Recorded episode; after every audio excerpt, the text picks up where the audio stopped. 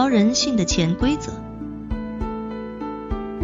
一人只要落魄一次，身边的人和鬼就都会现身，这不是瞎掰，而是事实。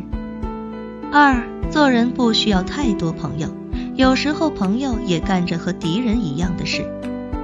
三笑脸给多了，惯的都是毛病，太好说话，总以为你是个没脾气的傻子。四伤害你的不是对方的绝情，而是你心存幻想的坚持。五总有人会千方百计的诋毁你，然后又想方设法的想成为你。六个性其实就是一种性格缺陷，在有实力的人身上，它被称为个性；在没实力的人身上，它就是一种缺陷。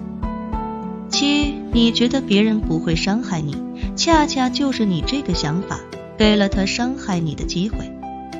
害人之心不可有，防人之心更不可无。你永远不会知道，表面对你笑嘻嘻的人，背后拿的是鲜花还是刺刀。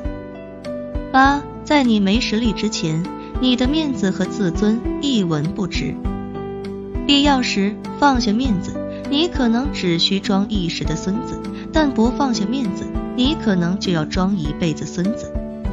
九。和杠精争论，与傻子吵架，无论结局怎样，你都输了，因为他们一定会想方设法的把你变成和他们一样的人，而你还因为吵赢了而沾沾自喜。十，总想当老好人的人，根本就没把自己好好当个人来看待十一，趋利避害，欺软怕硬是人的本性。